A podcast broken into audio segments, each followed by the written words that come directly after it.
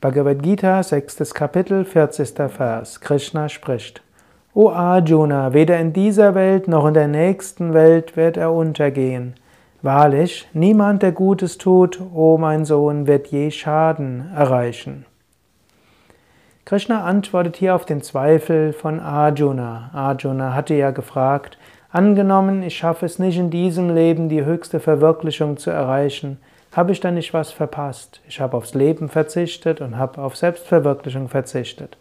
Krishna entgegnet dort, durch die Praxis von Yoga wirst du nichts Schädliches erreichen. Du wirst nicht dadurch zum Leiden kommen. Im Gegenteil, weder in dieser noch in der nächsten Welt wirst du Nachteile haben. Im Gegenteil, du wirst in dieser und in der nächsten Welt Vorteile haben.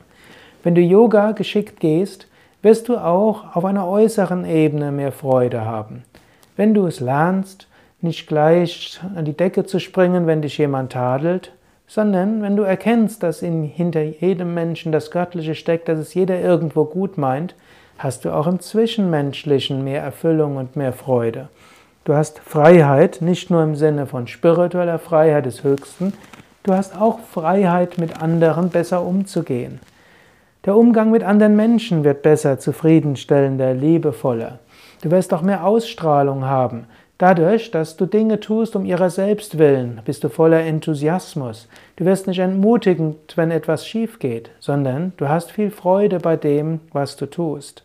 Wenn du Yoga übst, wirst du nicht nur Verdienste erwerben, die dich irgendwann mal zur Selbstverwirklichung führen, sondern du wirst im Alltag mehr Freude und Zufriedenheit erfahren, mindestens langfristig.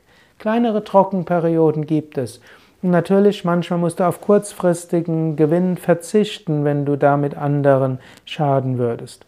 Aber langfristig, langfristig wirst du Erfolg haben, auch im weltlichen, und langfristig wirst du spirituell wachsen.